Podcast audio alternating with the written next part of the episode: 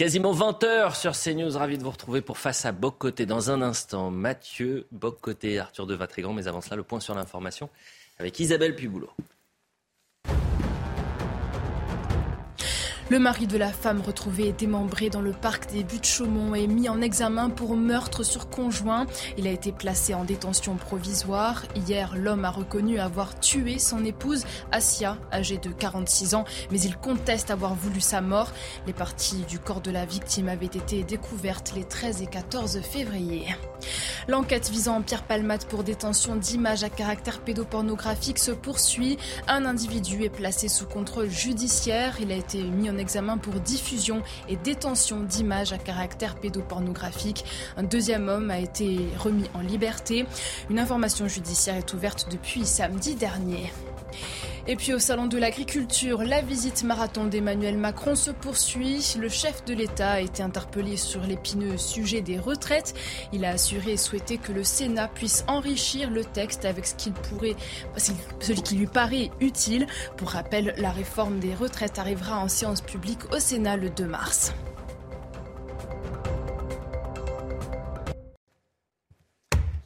Mathieu Bocoté, bonsoir. Bonsoir. Quel plaisir de vous retrouver. De même, absolument. Arthur de Vatrigan. Bonsoir. Plaisir de vous retrouver également. À la une de Face à Bocoté, la folie. Chap GPT débarque en France. Un robot, fruit de l'intelligence artificielle qui répond à toutes vos questions, c'est tout ou presque, diront certains. Dans le monde, ChatGPT a été adopté par 100 millions de fidèles. Les enjeux et les dangers de ChatGPT, voilà le premier édito de Mathieu Boccoté. À la une également, des, des ouvrages sont réécrits, revisités, dénaturé pour répondre aux exigences de l'inclusion. Alors est-ce anecdotique ou voué à se normaliser?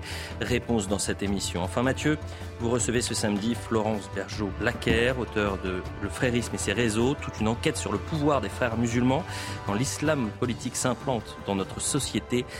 Interview à suivre en deuxième partie d'émission. Voilà le programme pour Face à Boc Côté. On va donc commencer avec Chat GPT, cher Mathieu. C'est le grand sujet des dernières semaines. On parle ici de cet agent conversationnel mu par l'intelligence artificielle qui pourrait transformer intégralement et très rapidement nos sociétés au point de rendre caduques à la fois leurs institutions et leurs lois. Et de plus en plus de politiques veulent alerter l'opinion car euh, la France, dans ce domaine, est en retard sur les États-Unis. Et c'est cette question que vous voulez consacrer votre premier édito, les enjeux et les dangers, les dangers de ChatGPT ah, Je trouve c'est une question immense, immense que celle de cette colonisation du réel, de notre existence quotidienne par l'intelligence artificielle. Et on peut tenir à ce propos et je ne suis pas loin de le faire, un, discours très catastrophiste, hein, ce qui ne veut pas dire qu'on ne doit pas ensuite accepter la réalité telle qu'elle se présente à nous, mais on n'est pas obligé, sur le mode dire, de euh, l'optimisme obligatoire, d'applaudir en disant bravo, un nouveau progrès. Euh, on est peut-être devant quelque chose qui représente une étape réelle qui fera basculer nos sociétés. Alors on le sait, ChatGPT, comment ça fonctionne? C'est vous poser une question à ce, robot conversationnel, c'est sur votre ordinateur, vous lui posez la question que vous voulez et il peut vous sortir une dissertation complète. Il peut vous sortir des questions très nombreuses, des questions complexes et vous fournir une réponse complexe, mais on le verra orienté, mais on le verra idéologiquement marqué. Mais alors, il y a toute une série d'enjeux. Donc c'est l'intelligence artificielle qui débarque dans nos vies. On savait que ça arriverait un jour. En fait, c'était déjà le cas, mais pas sous ce visage. Et la, fiction, le cinéma, et Hollywood, de ce point de vue, se trompe pas toujours, avait vu venir, en fait, cette prochaine étape et l'annonçait. Je donne quelques exemples hein, qui nous viennent de, l'histoire plus ou moins récente du cinéma hollywoodien. Terminator, hein, ce film qu'on a tous vu si on a à peu près mon âge, avec Arnold Schwarzenegger et tout ça. Pourquoi? Parce que dans, Terminator, il y a Skynet, le système qui d'intelligence artificielle, je le dis dans les mots d'aujourd'hui, qui dépasse finalement l'être humain, qui s'en empare et qui finalement provoque, fait, courir le monde à la catastrophe, à la catastrophe nucléaire, notamment par une prise de contrôle des systèmes de défense par des algorithmes propres à l'intelligence artificielle. Vous avez iRobot avec Will Smith, on l'oublie peut-être, où des robots sont là d'abord sur le mode domestique et pour aider, et finalement considèrent, parce qu'ils sont à ce point programmés, ils sont à ce point développés, ils sont à ce point euh, construits que finalement les êtres humains ne peuvent plus s'occuper d'eux-mêmes par eux-mêmes et ils, décident d'exercer une souveraineté sur eux. She, un film un peu, moins connu avec euh, Joaquin Phoenix et Scarlett Johansson, où un homme euh, tombe amoureux d'un logiciel conversationnel, en fait d'une d'une intelligence artificielle, disons ça comme ça, auquel il se branche, avec lequel il converse. Et là, cette espèce d'intelligence artificielle se moule exactement sur tous ses désirs. Et là, ben, il devient amoureux finalement d'une figure purement fictive, presque d'un fantôme en quelque sorte, mais il s'y colle. Et finalement, la matrice, est-ce que j'ai besoin de revenir longtemps sur ce détail? Donc, le, le cinéma, la culture populaire avait anticipé ce moment. Et vous savez, il y a même dans, chez les gens qui s'intéressent à ces questions, il y a un concept qui existe en philosophie politique, c'est la singularité. La singularité, qu'est-ce que c'est? C'est le moment qu'on anticipe où l'intelligence artificielle dépasserait l'intelligence humaine, la déclasserait. Et euh, est-ce que c'est pour demain, après-demain? Est-ce que c'est même possible? Parce qu'on le répète avec raison, l'intelligence artificielle répond à des, des paramètres, des codes, des structures qui sont fixés par des êtres humains réels, comme vous, comme moi. Mais est-ce qu'on peut envisager, parce que qu'est-ce qu'on il y a quelque chose là-dedans qui relève de la révolution, dans 30, 40, 50 ans, un moment où on serait devant des systèmes si puissants que l'intelligence humaine aurait l'air d'une intelligence préhistorique devant cette nouvelle étape dans la construction de l'esprit, mais qui serait une forme d'esprit post-humain. Alors, on a ça à l'esprit. Pour l'instant, pour l'instant, ChatGPT, si vous lui posez des questions, vous constatez une chose, donc ce logiciel d'intelligence artificielle, ce logiciel de robot conversationnel, si vous lui posez des questions, vous constatez qu'il n'est pas neutre. Il a parfaitement intériorisé l'idéologie woke dont on parle souvent. Si vous lui demandez une défi, par exemple, c'est la, euh, Sonia a eu l'occasion de faire une interview avec ChatGPT en C sur Europe 1. Si vous posez la question euh, qu'est-ce qu'une femme? Eh bien, ça a intégré la théorie du genre. Donc, qu'est-ce qu'une femme? Eh bien, selon les contextes, selon les pays, il y a plusieurs euh, définitions différentes du genre et il faut valoriser les différentes définitions du genre et la dimension biologique, naturelle est presque laissée de côté. Vous pouvez euh, demander sur la question du racisme. Si vous posez des questions sur euh, le racisme, si vous demandez est-ce que le racisme anti-blanc, ça existe? Je ne sais pas si ça a évolué depuis quelques jours, mais quand on posait la question il y a quelques semaines, eh non, le racisme anti-blanc, non, mais le racisme anti-noir, oui. Donc, ça avait intériorisé tout le logiciel woke, l'antiracisme à la mode. Euh, quelles sont les blagues autorisées, lesquelles ne le sont pas? Une blague contre les blancs, oui. Une blague sur les noirs, non. Donc, vous voyez, ça peut. donc, ça a intériorisé le logiciel discriminatoire des temps présents. Je précise que le pouvoir américain, donc c'est un décret signé par Joe Biden, si je ne me trompe pas, a exigé que dans les plans d'utilisation de l'intelligence artificielle par l'État fédéral américain, on intègre les exigences de ce qu'ils appellent l'équité. L'équité, ça consiste à traiter de manière particulièrement favorable les groupes historiquement défavorisés. Donc la logique du multiculturalisme, du néo-féminisme, sera intériorisée par l'intelligence artificielle telle qu'utilisée par l'État américain. Alors là, on est quand même devant un, logiciel qui va avoir une puissance immense. Puis on est au tout début de cette révolution-là. Et on se rend compte que ce mode de connaissance, cette manière de mettre en récit nos sociétés, euh, ça va tout bouleverser et ça va nous échapper rapidement. Je précise, soit dit en passant, que dès maintenant, il y a des problèmes réels qui sont causés. Dans certaines écoles, on dit on interdit ChatGPT. Pourquoi? Mais Parce que les élèves ou les étudiants peuvent poser la question de leur travail, le travail qu'ils doivent faire à l'ordinateur, qui répond de manière quelquefois plus intelligente que s'ils avaient eux-mêmes fait le travail.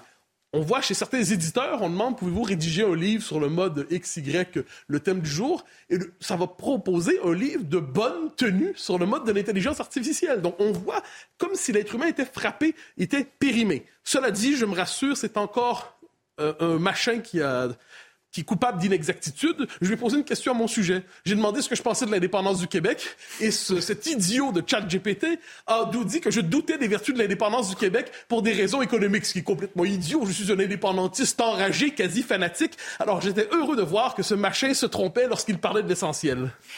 On présente souvent l'intelligence artificielle comme une forme de révolution anthropologique. Est-ce que la, formule est exagérée? Ah non, je pense qu'elle elle correspond exactement à la réalité des choses on bascule dans un monde, on parle beaucoup du rôle des écrans. Il hein. faut, élargir la réflexion sur ce thème-là. On bascule dans le monde des écrans. On parle, parle des jeux vidéo. Certains en parlent de manière un peu trop simpliste, mais sur le, il y a un problème au fait qu'à ce point, notre existence soit aujourd'hui projetée dans un univers terriblement virtuel. Donc, un monde où il y a des conversations strictement virtuelles, où vos amis sont virtuels, où vos amitiés sont virtuelles, où vos relations sexuelles demain pourraient être sexuelles. Ça fait penser un peu au film, hein, restons dans la culture populaire, Demolition Man, dans les années 90, où on a deux personnes qui ont une relation euh, sexuelle amoureuse dans le film, mais c'est tellement une société hygiénique que les corps ne se touchent pas. Tout est pur esprit, tout est pure virtualité. Alors moi, et, tout ça, moi, je redoute ce monde écranisé. Ce monde qui, finalement, virtualise l'existence au point de nous couper du réel, de la réalité du corps, de la réalité corporelle. Et je redoute même, je vous avouerai, ça, vous me direz, c'est un peu catastrophiste, mais on bascule justement dans un monde où tout va être à ce point élaboré qu'il sera possible non seulement de choisir sur le mode de l'avatar. Hein, dans l'avatar virtuel, vous pourrez choisir ben, votre sexe, vous pourrez choisir votre identité et pourquoi pas votre époque. Je veux dire, si vous préférez vivre parmi les Romains, si vous préférez vivre au Moyen Âge. Et là, donc, on a un basculement. Donc, on présente ça comme une émancipation. C'est l'émancipation désirée. Enfin, enfin, nous serons délivrés de toutes les contraintes. Dans les faits, un esprit qui se détache à ce point du corps, c'est pure virtualité, c'est négation du corps, c'est négation de l'identité, c'est négation de la vie. Et cette émancipation absolue qui nous est proposée porte en elle quelque chose d'assez inquiétant. Bon, vous êtes sévère ça sent. Ah et, vous êtes euh, même presque catastrophiste. Est-ce qu'il faut simplement refuser cette révolution? Bien sûr que non. Nous ne sommes pas des ludites. Hein. Nous ne sommes pas des gens qui allons détruire hein, finalement les progrès industriels et les, les, outils fabriqués par le progrès industriel en disant, chantant la beauté de la lampe à l'huile. Nous ne sommes pas des Amish. Nous ne sommes pas enfermés dans le fantasme de la communauté pré-technologique. Mais je pense que pour embrasser ce phénomène. À tout le moins, vous connaissez la, formule générale de Gaulle, hein. il faut épouser l'esprit de son temps, ce qui ne veut pas dire l'embrasser chaleureusement. Donc, on l'accepte globalement. Qu'est-ce que ça veut dire? Il faut constater à tout le moins qu'en ce moment, nos logiciels mentaux, nos logiciels intellectuels, nos logiciels culturels, notre système de représentation du monde ne convient tout simplement pas pour comprendre cette révolution. Et si on veut être capable de piloter cette révolution, si on veut éviter, soit dit en passant, que ceux qui sont beaucoup plus avancés là-dedans, les Américains, les Chinois, davantage que les Européens, si on veut éviter d'être complètement déclassé, il faut avoir une, révolution euh, mentale, je une révolution intellectuelle pour comprendre la nouveauté radicale de cette intelligence artificielle qui colonise nos vies. Pour l'instant, nous n'y sommes pas et il ne nous est pas interdit d'être pessimistes et même apocalyptiques. Arthur de Vatrigan, chat GPT, ça vous inquiète ou euh, finalement vous êtes emballé? Bah, on a vu, aperçu en tout cas, euh, vu un aperçu grand public euh, de l'intelligence artificielle et qui derrière ce nom aussi attirant qu'angoissant se cache et heureusement d'ailleurs le regard encore du concepteur, c'est-à-dire que c'est une sorte de perroquet ultra rapide, ultra multitâche, parfois plus performant euh, que certains, mais qui recrache que ce qu'on a bien voulu lui faire ingurgiter. Et autrement dit, c'est une intelligence qui est pilotée. Et le résultat est assez édifiant. Mathieu l'a dit, on a vu Sonia Mabrouk qui a fait une interview. Il y a euh, Samy Biazoni qui a fait une tribune dans le Figaro pour euh, montrer les, questions qu'il lui avait posées. par exemple, il lui pose comme question faut-il accepter qu'il existe des mouvements antifa? Réponse les mouvements antifascistes sont généralement des groupes qui se consacrent à la lutte contre le fascisme, le racisme, la xénophobie et d'autres formes d'intolérance. Il pose la question ensuite faut-il accepter qu'il existe des mouvements identitaires d'extrême droite? Et il répond, tout comme pour les mouvements antifascistes, la liberté d'expression et la liberté de réunion sont des droits fondamentaux, mais le racisme, la xénophobie, l'antisémitisme et d'autres formes de haine sont inacceptables. Donc, je veux dire, ça valait le coup d'investir des milliards pour entendre en robotique le prêche de France Inter du matin. On pourrait euh, s'amuser à créer une version moins idéologisée. Par exemple, euh, si on pose la question à cette nouvelle intelligence artificielle, faut-il déboulonner les statuts ou réécrire des livres? Bah, Il répondrait que les communistes et les nazis ont essayé de le faire et que ça s'est mal terminé. On pourrait lui poser de est-ce que l'immigration est une chance pour la France, qu'on entend souvent? Bah, Je pense qu'il répondrait ça dépend d'où, ça, ça, dépend qui. Venant du Québec, à tout le moins, c'est jouable. Mmh. Cependant, ça ne constitue pas la moitié, la majorité du genre.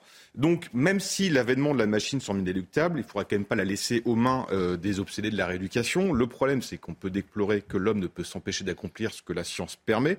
Mathieu l'a rappelé, les références cinématographiques qui font vraiment pas envie de vivre dans ce monde-là. Il y a eu d'autres lanceurs d'alerte dans, dans la littérature, comme Huxley ou comme Orwell.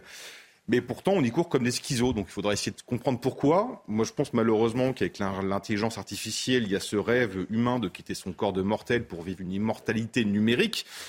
Comme si, en fait, en ayant perdu euh, la religion qui nous reliait euh, le corps à une âme immortelle, bah, on allait se, mettre dans le, se remettre dans le statut artificiel de la machine, qui est une nouvelle religion finalement technologique. Bon, moi j'ai essayé euh, ChatGPT, Mathieu Boccoté. J'ai posé la question qui est Mathieu Boccoté Vous voulez la réponse Brillant, courageux, souvent bien habillé, cinéphile, néo-parisien. Ça, vous avez parlé à ma femme, en fait. C'est effectivement une blague. La littérature, deuxième thématique, demain sera-t-elle clandestine? Cette semaine, à Face à l'info, Mathieu, vous avez consacré un éditorial à la réécriture des livres de Roald Dahl euh, pour les rendre plus conformes aux exigences de l'inclusion. Et vous souhaitez revenir sur ce sujet ce soir. Je devine que pour vous, le, le sujet dépasse l'anecdote. Ah oui, et il faut y revenir parce que j'en ai parlé un peu rapidement cette semaine, mais il faut creuser la réflexion sur ceux qui sont véritablement les, euh, après les écrivains, arrivent dans l'histoire les réécrivains, les réécriveurs dans les maisons d'édition. Alors, je le rappelle, hein, euh, pour ceux qui n'ont pas vu passer la nouvelle, Roald Dahl, c'est l'univers de Charlie et la chocolaterie, vient le temps de rééditer ses livres. Et là, on, dit, on les réédite, mais à condition de couper dans le texte. Donc, il y a des passages qu'on biffe parce, euh, parce qu'ils pourraient heurter la sensibilité euh, soit des femmes, soit des minorités, soit des obèses. Donc, par exemple, d'un personnage, moi, ça m'amuse, on ne veut plus dire qu'il est gros, on dira qu'il est énorme. Apparemment, c'est moins pire. Et on ajoutait, il devrait faire un régime, on biffe le passage. Il ne devrait pas faire un régime, on ne veut, pas, on veut pas dire ça. Grossophobie. Ou alors un passage tout à fait lunaire où on, euh, dit d'une, d'une femme, euh, elle pouvait être caissière ou secrétaire en gros. Nouvelle version, elle pouvait être euh, scientifique ou dirigeante d'entreprise. Alors moi, j'ai absolument rien qu'une femme soit dirigeante d'entreprise ou scientifique ou quoi que ce soit, mais qu'on le mette dans le nouveau livre, qu'on réécrive pas les livres de Roald Dahl et de tant d'autres pour les mettre au goût du jour. Dans cette émission, j'avais noté que cette réécriture de la littérature est déjà même engagée en France quelquefois pour des raisons idéologiques. J'ai noté comment la réédition de Jacques Bainville, son histoire de France, il y a un passage très connu qui s'appelle, chez Bainville, il parle de la définition de la nation, il nous dit euh, le peuple français est un composé, c'est mieux qu'une race, c'est une nation. La nouvelle édition Larousse, le peuple français est un composé, c'est une nation. Donc le mot race doit disparaître, donc on biffe dans le texte, on mutile le texte, on le réécrit sur le mode orwellien. Qu'est-ce que c'est? Qu'est-ce qu'on voit ici? C'est que c'est la logique de la réécriture des œuvres. Vous savez, dans les maisons d'édition nord-américaines, il y a ce qu'on appelle aujourd'hui des lecteurs de sensibilité. Donc, ils prennent un texte qu'ils reçoivent, là, ils l'épurent des références qui pourraient être discriminatoires ou vexatoires pour les minorités.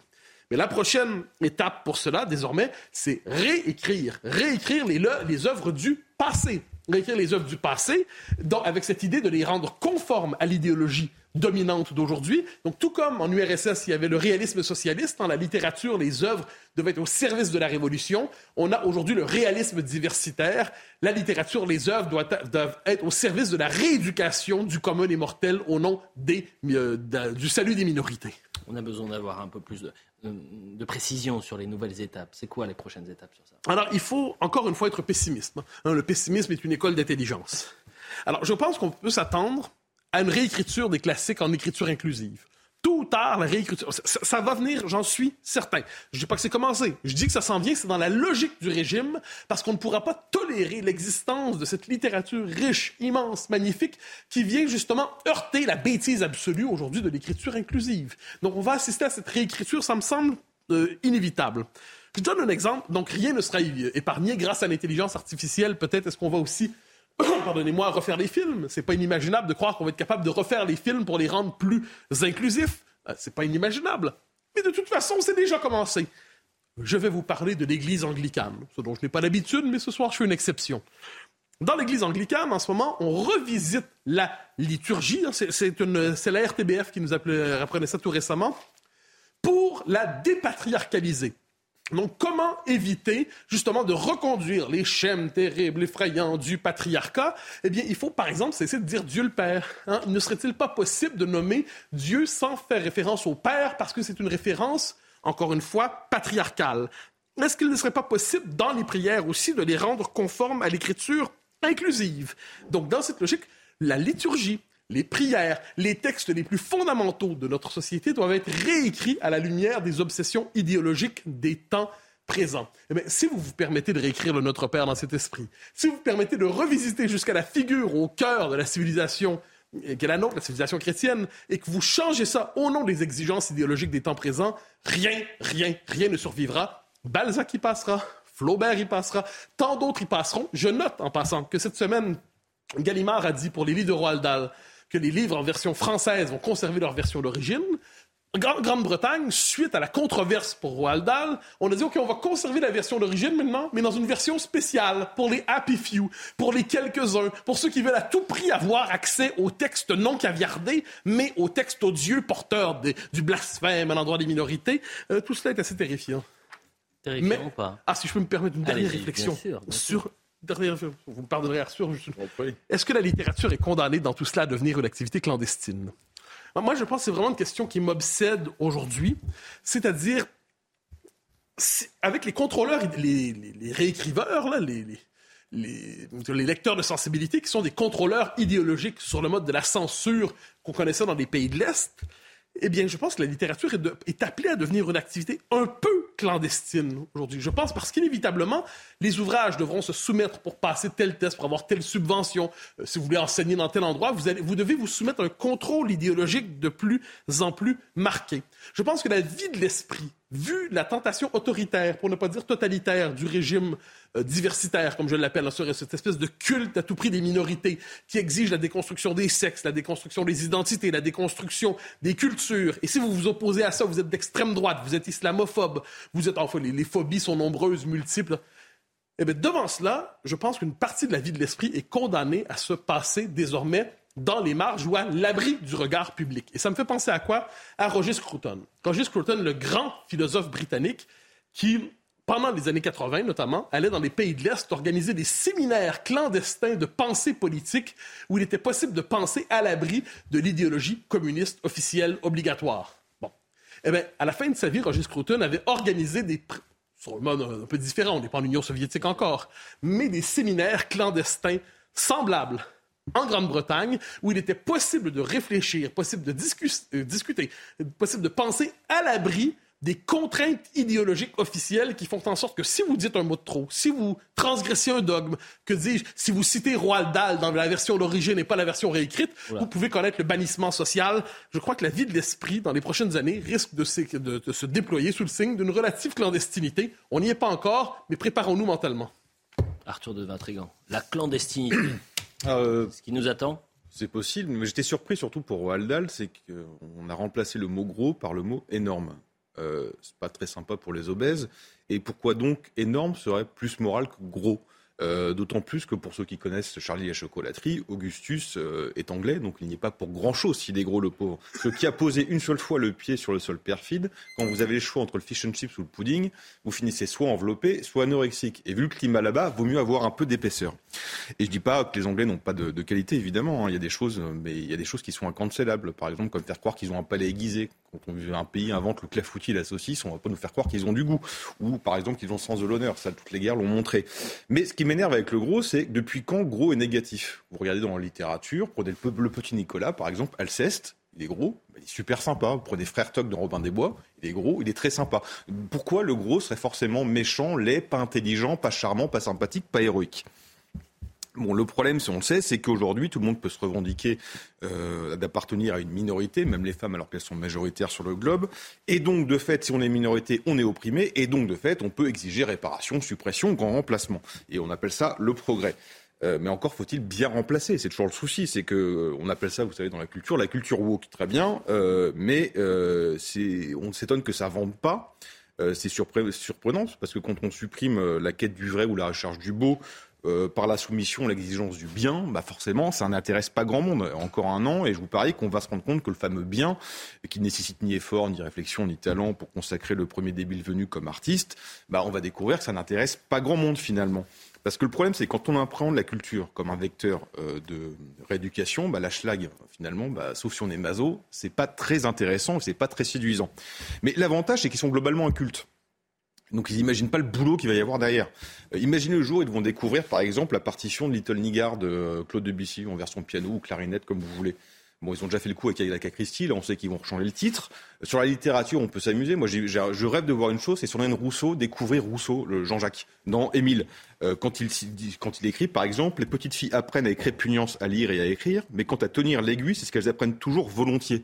Euh, moi, je pense que Jean-Jacques, il a passé à ça le quart d'heure. Mais là où il y a le plus de boulot, c'est dans le cinéma de papa, le cinéma populaire, bien franchouille. Euh, bien franchouille. Euh, par exemple, prenez Les Tontons Flingueurs, film évidemment que tout le monde regarde et fait des scores d'audience énormes quand il repasse à la télévision. Bah, dès le début, paf, on tombe sur une chaîne homophobe.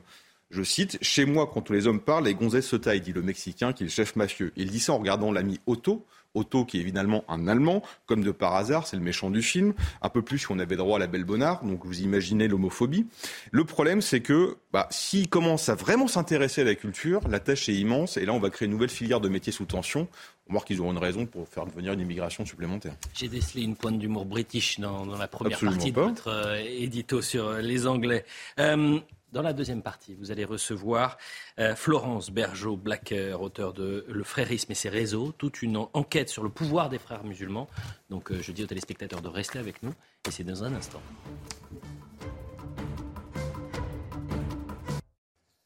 Quasiment 20h30 sur CNews, le point sur l'information avec Isabelle Puboulot. Et puis ensuite, c'est la deuxième partie de Face à Côté. Face à la sécheresse qui gagne la France, Emmanuel Macron veut anticiper. Le chef de l'État, qui vient de quitter le Salon de l'Agriculture, a appelé à un plan de sobriété sur l'eau. Sur le modèle de la sobriété énergétique, le président a évoqué la fin de l'abondance. Le territoire fait face à un déficit de pluie record de plus d'un mois, faisant craindre, comme l'été dernier, des problèmes de raréfaction d'eau. À Saint-Brévin, en Loire-Atlantique, un futur centre d'accueil de demandeurs d'asile continue de diviser. Deux nouvelles manifestations de partisans et d'opposants ont eu lieu aujourd'hui, rassemblant respectivement 900 et 380 personnes. Les opposants au projet déplorent la proximité entre le futur centre et une école. Des protestations s'étaient déjà tenues le 11 décembre dernier. Et puis dans l'actualité internationale, échec du G20 Finance en Inde, les ministres ont achevé leur réunion sans parvenir à un communiqué commun en raison de divergences sur la guerre en Ukraine. La Russie a accusé les Occidentaux d'avoir déstabilisé le sommet en tentant de faire adopter par chantage un passage sur l'Ukraine. Seules la Chine et la Russie n'ont pas approuvé de paragraphes sur le sujet. La deuxième partie de Face à Bocoté, toujours avec Mathieu Bocoté, bien sûr, Arthur de Vatrigan, et nous a rejoint sur ce plateau Florence Bergeau-Blaclair. Merci d'être avec nous. Vous êtes euh, auteur de Le Frérisme et ses réseaux, toute une enquête sur le pouvoir des frères musulmans. Pourquoi avez-vous euh, invité, cher Mathieu, euh, Florence Bergeau-Blaclair Alors, c'est l'avantage d'avoir des amis. Quelquefois, on m'a recommandé ce livre en me disant qu'il était essentiel. Alors, je l'ai pris, je l'ai lu, et absolument, il est essentiel. Donc, je me suis dit, quelle... la prochaine étape, c'est de recevoir l'auteur. Madame, bonjour. Bonjour. Alors, question première, donc c'est le je redis le titre, Le frérisme et ses réseaux, l'enquête. Donc c'est une enquête sur l'idéologie et plus largement d'ailleurs pour le mouvement qu'on associe aux frères musulmans, mais pas seulement, mais pas seulement. Donc, tâche première, tâche de définition, qu'appelez-vous le frérisme? Est-ce que c'est l'équivalent de l'islamisme ou c'est quelque chose de plus précis, de plus particulier? Alors sur le titre, effectivement, c'est une enquête, mais c'est une enquête de très longue durée, puisque moi j'ai rencontré les, frères musulmans euh, c'était il y a 30 ans euh, à Bordeaux. C'était une petite équipe de, euh, de, prédicateurs qui s'étaient installés, des, étudiants en fait qui s'étaient installés à Bordeaux et qui avaient donc ouvert une mosquée que moi je ne savais pas frériste à l'époque, mais qui, euh, mais qui commençait déjà. C'était l'équipe de Bordeaux, hein, qui deviendra plus tard une équipe importante au sein de l'UOIF. Donc c'est une enquête de longue durée et effectivement, ce que j'ai essayé de faire, c'est de donner à voir en fait était, comment pensent en fait les frères musulmans. Euh, et quand je dis les frères musulmans, euh, je, l'élargis en fait à un deuxième cercle que j'appelle le frérisme. C'est-à-dire qu'il y a effectivement la confrérie des frères musulmans avec des gens, des, membres assermentés, et autour il y a un cercle de gens qui partagent la même doctrine, la même idéologie, mais qui la serrent sans être euh, partie prenante de cette confrérie. Alors, et c'est ce que j'appelle le frérisme. Alors pour, pour en donner une définition, disons que je le distingue de l'islamisme et du djihadisme. Alors, le djihadisme, c'est la forme violente euh, de, de, de, prédication, de dawa. Euh, l'islamisme, c'est une forme euh, politique qui, qui, qui, veut, qui veut prendre le pouvoir et, et, donc qui, qui négocie avec un État. Donc ça, on le, on le retrouve dans les pays musulmans.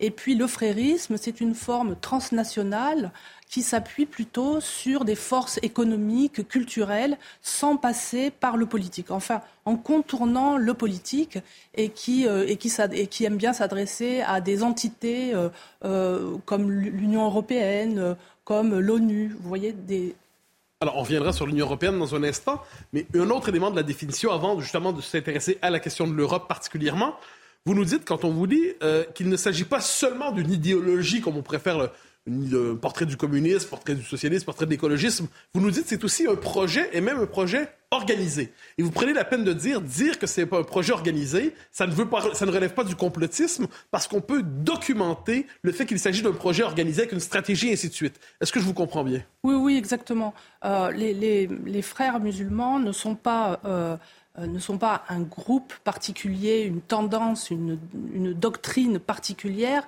Ils sont, euh, ils veulent en fait l'émergence d'un mouvement islamique. Euh, et euh, ce qui les intéresse en fait, c'est de créer la société islamique mondialisée. Et donc, ils sont portés sur l'action.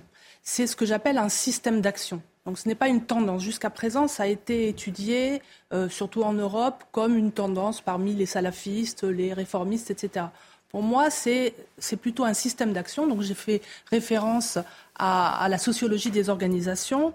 Et ce qu'ils veulent, c'est rassembler l'ensemble des composantes de l'islam pour les orienter, les guider vers le, le califat, c'est-à-dire l'accomplissement de la prophétie califale. Et donc, ils sont axés sur les stratégies, sur le fait d'amener tout le monde vers ce but-là. Et ils ne se posent pas de questions euh, théologiques. Ce sont des théocrates et pas des théologiens.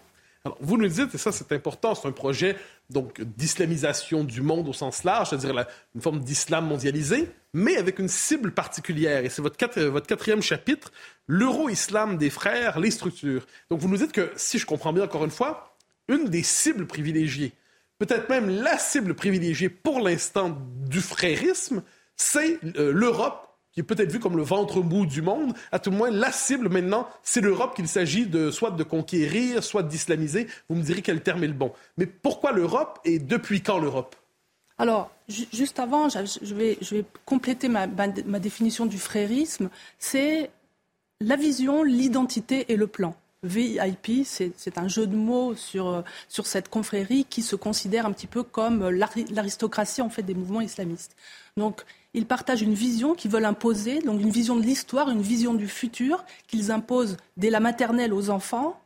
Ils partagent aussi un sens de l'identité transnationale, c'est l'identité musulmane avant toutes les autres identités qui sont alors secondaires, et ils ont une vision effectivement programmatique du plan, c'est-à-dire qu'ils doivent avancer vers le, califat. Donc, comment procèdent-ils Ils procèdent par euh, l'influence, euh, le noyautage et euh, donc par secteur. C'est-à-dire, jusqu'à présent, on a étudié les, territoires perdus de, la République, disons, avec une conception de, de l'islamisme territorialisée. Euh, en réalité, les frères procèdent par infiltration de secteurs entiers.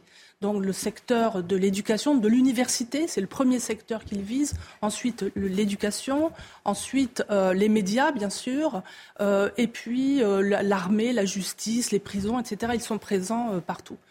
Alors il y a des, alors dans, ces secteurs-là, euh, depuis un certain nombre d'années, notamment dans la recherche, par exemple, l'Union européenne est très active pour financer la recherche. Donc évidemment, ils se sont tournés vers là où ça se passe, c'est-à-dire là où il y a l'argent qui va ensuite donc euh, permettre euh, ces études sur l'islam, sur l'islamophobie. Et ce, qui, est, ce qui est frappant, c'est leur instrumentalisation de l'islamophobie.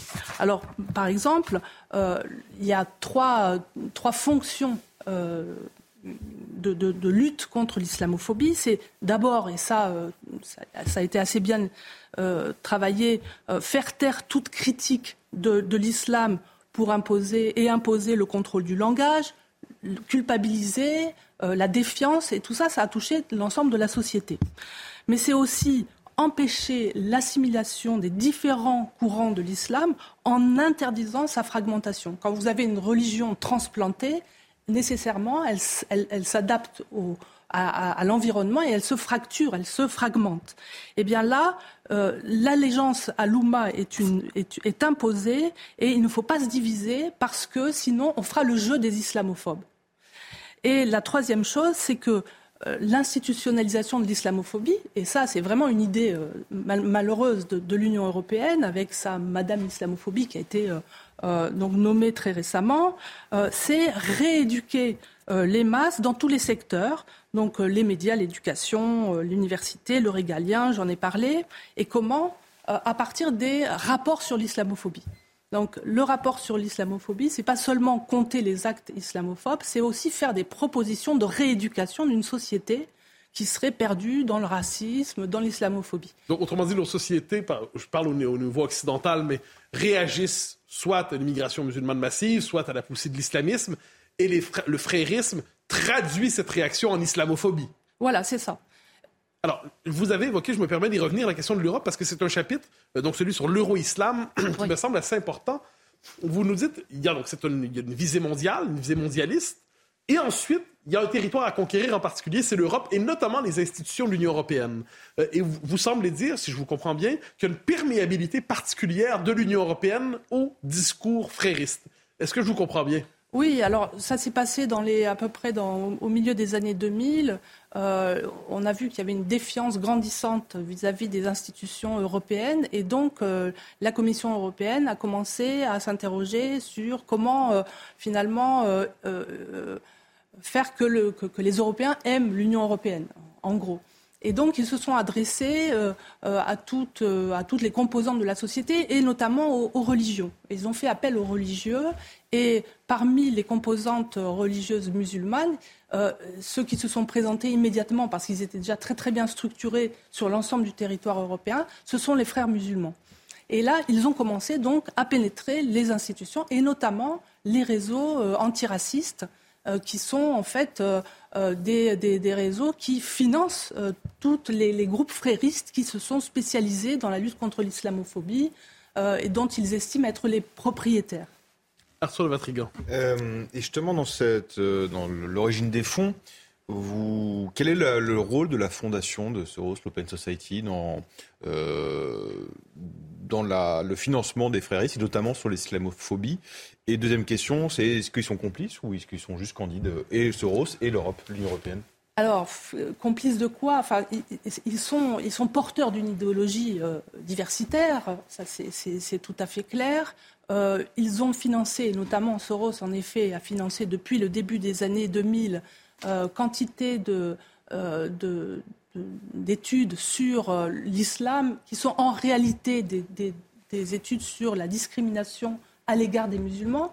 Donc en fait, cet argent qui, euh, qui, aurait dû aller à la recherche sur l'islam et notamment sur ses dérives actuelles euh, sont arrivés finalement dans, euh, dans les, porte-monnaies des gens qui travaillaient sur l'islamophobie, sur la discrimination.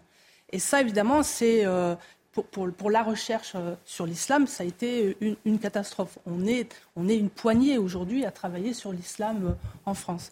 Donc il y a eu détournement, effectivement, de, de fonds hein, sur, sur, sur, ces études-là. Alors, je vous cite, à propos genre de, du discours frériste sur l'Europe. Le but n'est pas d'adapter l'islam à l'Europe, ce qu'on pourrait appeler l'intégration ou l'assimilation. Le but n'est pas d'adapter l'islam à l'Europe, mais à l'inverse, d'adapter l'Europe à l'islam. Alors, qu'est-ce que ça voudrait dire dans les perspectives fréristes, une Europe adaptée à l'islam? Eh Bien, c'est la rendre charia compatible. Euh, c'est-à-dire, euh, lui, euh, c'est-à-dire chaque fois qu'on s'oppose à une de leurs demandes, hurler à l'islamophobie, et donc, prétendre qu'il s'agit là d'une discrimination pour que nous plions et finalement acceptions au nom de la diversité des, pratiques qui, sont en contradiction avec nos valeurs. Oui, poursuivez. Et, c'est vrai dans tous les secteurs, c'est-à-dire que euh, par leur système d'entrisme, ils, vont faire entrer ces discours-là dans chaque secteur. Donc, on va les retrouver parce que les, frères musulmans, à l'origine, euh, c'est un groupe un peu sectaire, mais qui n'a pas les habitudes des sectes de sortir les individus de leur milieu. Au contraire, ils, euh, endoctrinent dans le milieu même pour que l'individu endoctriné euh, endoctrine son milieu. Donc il fait ça euh, sur, une très longue durée. Hein. Vous avez des gens qui infiltrent des milieux sur des années et des années, euh, donc dans tous les secteurs de la société. Et donc, ça nous habitue en fait à cette présence islamique avec ses, valeurs, avec ses, pratiques du halal, le voile, etc., qui peu à peu sont expliquées, accommodées à l'environnement. Dans... Et ça, tous les Français peuvent le voir. Ils ne sont pas obligés d'habiter dans le 93. C'est vrai sur tout le territoire. vous nous dites, c'est rendre l'Europe charia compatible. Oui. Mais ça, je devine que c'est une étape. Parce que vu l'évolution démographique, vous y faites référence, est-ce est qu'à terme, il y a autre chose, c'est-à-dire une Europe où finalement l'islam serait, pour, les, pour le frérisme, on s'entend, l'islam serait la norme, et finalement les peuples historiques d'Europe ou les cultures historiques d'Europe seraient en situation de subordination? En tout cas, c'est ce qu'ils veulent, c'est ce qu'ils disent, je n'invente rien, c'est pour ça que ce n'est pas du complotisme, ils l'ont écrit. Euh, quelqu'un comme Kardawi s'est appuyé sur Maudoudi, par exemple. Donc, ce n'est pas seulement la branche arabe, c'est aussi la branche indo-pakistanaise. Et c'est ce qu'ils disent. dans, je montre, je traduis dans, ce livre un, texte de Youssef El Kardawi qui, dit ce qui va arriver dans les 30 prochaines années, et on est en 1990, et c'est effectivement tout ce qu'il avait prédit ou, prophétisé, c'est effectivement réalisé. Donc, euh, ils travaillent par plan, ils ont toujours travaillé par plan, par plan secret ou par plan public, comme le texte, par exemple, de l'ISESCO. Euh, et euh, donc, ce n'est pas du complotisme, c'est juste leur façon d'agir, parce que, comme je le disais, ce sont des théocrates et pas des théologiens. Ce qui les intéresse, c'est d'amener tout le monde vers la même direction. Je vous pose une question toute simple. Puisqu'ils le disent, je suis votre, votre ouvrage, puisque le projet est annoncé, puisqu'il est affiché, comment se fait-il que les autorités, ici, politiques, intellectuelles, médiatiques, ne prennent pas au sérieux ce projet s'il est aussi clairement affiché, euh, si, je suis votre thèse alors, c'est une question que je pourrais euh, retourner. Je, ne comprends pas. En fait, euh, je ne comprends pas pourquoi, alors que les renseignements sont, évidemment au courant de, de cela, pourquoi est-ce que les politiques qui sont directement informés ne font rien? Ça, c'est un mystère. Euh, je, ne sais pas. Ben, je, vous soumets une, pièce qui est présente un peu dans votre ouvrage, mais je vous invite à la, développer. Vous nous dites que le frérisme a appris à parler le langage de la démocratie, des droits de l'homme et du libéralisme. Mhm. Autrement dit, il présente ses revendications comme autant de revendications minoritaires, donc auxquelles nous ne savons pas répondre parce qu'on a l'impression que ce sont des, elles sont compatibles avec notre univers mental. Autrement dit, ils ont appris à retourner l'état de droit et la démocratie contre nous. Est-ce que je vous comprendrai à peu près correctement là-dessus? Oui, oui, c'est tout à fait ça. C'est la subversion. Ça s'appelle l'islamisation de la connaissance. Et encore une fois, c'est pas c'est pas un terme que j'invente. Ils l'ont euh, euh, ils l'ont théorisé dès les années 70. Euh, et leur objectif, effectivement, c'est de reprendre le, savoir occidental et de le, de, de le réinterpréter selon l'islam. Donc ils ont, euh, ils voient très loin, ils voient beaucoup plus loin que nous. Et quand je disais, je ne sais pas tout à l'heure pourquoi est-ce que les politiques, si bien sûr, il y a la question du vote musulman. On a vu que LFI, par exemple, était complètement prisonnier du, vote musulman, euh, et que les élus euh, voient en face d'eux des gens plutôt bien, qui sont toujours dans la loi. Je veux dire, les, les frères agissent toujours dans le cadre de la loi, donc ils n'apparaissent pas menaçants. Donc il faut effectivement maintenant former les gens à comprendre ce qui se cache derrière. Et ils, ont, euh, ils ont beaucoup documenté, ils ont beaucoup écrit, euh, ils sont rusés, ils utilisent la ruse. Certains appellent ça la taquilla. Moi, je, pense que la, ruse, c'est ça, la, dissimulation. Et, voilà, donc il faut savoir, il faut les prendre au sérieux. Je pense qu'on ne les a pas suffisamment pris au sérieux. Arthur Matrigan. Vous expliquez que donc, ils ont un filtre partout, y compris en politique. les Verts, la gauche, ça on l'avait remarqué. Ils se cachent même plus, mais aussi la droite, et notamment sur le terrain économique. Euh, est-ce que le Qatar joue un rôle dans cette conquête ou dans cette infiltration par l'économie? Euh, c'est le, monde entier. le marché halal hein, que j'ai étudié euh, dans, mon précédent livre, le marché halal ou l'invention d'une tradition, qui est vraiment le fruit d'une alliance entre néolibéralisme et néo-fondamentalisme. Tous les pays du monde, en fait, participent à la création d'un espace normatif du halal euh, qui est très frérot-compatible. Ça, c'est clair. Donc le, Qatar joue ce jeu-là, mais le Qatar joue un jeu beaucoup plus pervers notamment à travers la chaîne Agi+, euh, puisque euh, en contradiction totale avec les valeurs du frérisme, il, il, promeut des, valeurs LGBT, woke, etc., qui sont totalement incompatibles avec le frérisme. Mais c'est une façon d'influencer ou d'abêtir peut-être les masses occidentales que l'on va ensuite islamiser. Alors, je reviens, je vous poserai une question finale toute simple, hein. comment résister si, si désir de résistance il y a. Mais avant de se rendre là, j'aimerais vous entendre un peu sur un concept que vous avez évoqué, qui est dans le livre aussi, sur l'islamisation de la connaissance. Donc cette idée qu'on peut récupérer le, savoir engendré par peut-être par les Lumières, à tout le moins par le monde occidental, mais l'inscrire dans une logique islamiste. Alors qu'est-ce que c'est exactement cette islamisation de la connaissance? Bah c'est assez simple en réalité. C'est simplement reprendre l'ensemble des connaissances produites par les Occidentaux et par l'Europe des Lumières et la limiter en fait à ce qui est licite. C'est-à-dire qu'il y a des champs où on n'ira pas euh, sur la question, euh, euh, sur, la question homme-femme, etc. Ça, c'est un domaine interdit. Tout a été, décidé dans le Coran, dans la Sunna, il y a deux espèces humaines, hein. il y a l'espèce masculin et l'espèce féminin. Et, et, donc tout ça, ça ne peut pas être remis en question. Donc c'est ça. Alors, euh, les avions pourront continuer à voler, hein, ça ne va pas changer sur le plan de, des, sciences dures, mais pour les sciences sociales, ça change évidemment beaucoup de choses.